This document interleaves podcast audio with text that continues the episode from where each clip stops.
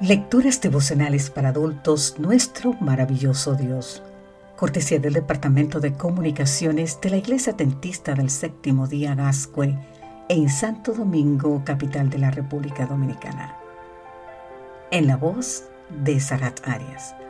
Hoy, 24 de marzo, 100% limpios.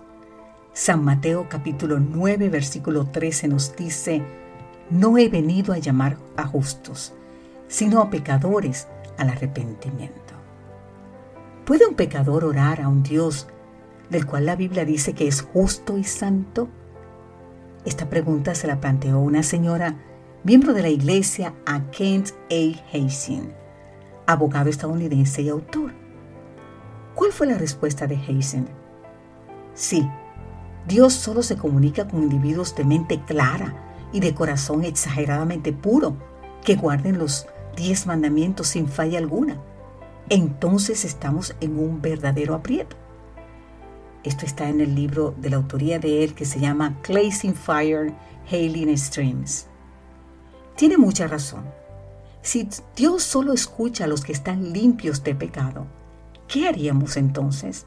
Con primera de Juan 1.9 Ahí dice la escritura que si confesamos nuestros pecados, Él es fiel y justo para perdonar nuestros pecados y limpiarnos de toda maldad.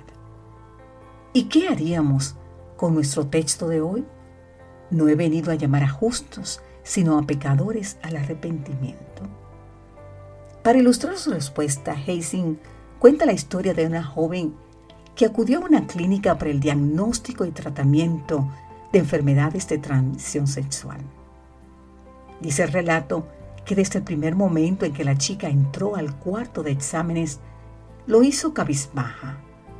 Cuando el médico le preguntó si tenía algún problema, ella solo se limitó a decir, no he debido hacerlo. Se refería a su conducta sexual. Luego dijo que era cristiana. El médico, que también era cristiano, le preguntó se había orado pidiendo perdón. Ella dijo que sí, pero sin mucho entusiasmo. Entonces él, tomando en sus manos un ejemplar del Nuevo Testamento, le leyó la promesa de Primera de Juan 1.9. Si confesamos nuestros pecados.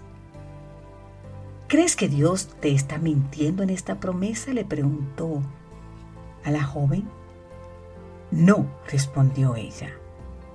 ¿Qué crees que hizo Dios cuando le confesaste tu pecado? Me perdonó, dijo ella, por primera vez levantando su rostro. El texto de Primera de Juan 1.9, añadió el médico, dice que además de perdonarnos, Dios nos limpia de toda maldad. ¿Cuán limpios cree que quedamos después de su perdón? ¿50% limpios? ¿90%? Ciento por ciento limpios, respondió ella. Entonces, ¿en qué condición has quedado tú al creer en su promesa? Ciento por ciento limpia, dijo, mientras su rostro exhibía por primera vez una sonrisa. Querido amigo, querida amiga, ciento por ciento limpios. Eso es lo que Dios hace cuando en el precioso nombre de Jesucristo confesamos nuestros pecados. ¿Por cuánto tiempo seguiremos arrastrando la carga de pecados que ya han sido perdonados? ¿Por cuánto tiempo seguiremos pensando que no somos dignos del perdón? Gracias, gracias Señor Jesús, porque tu sangre es poderosa, poderosa para perdonarme completamente Amém.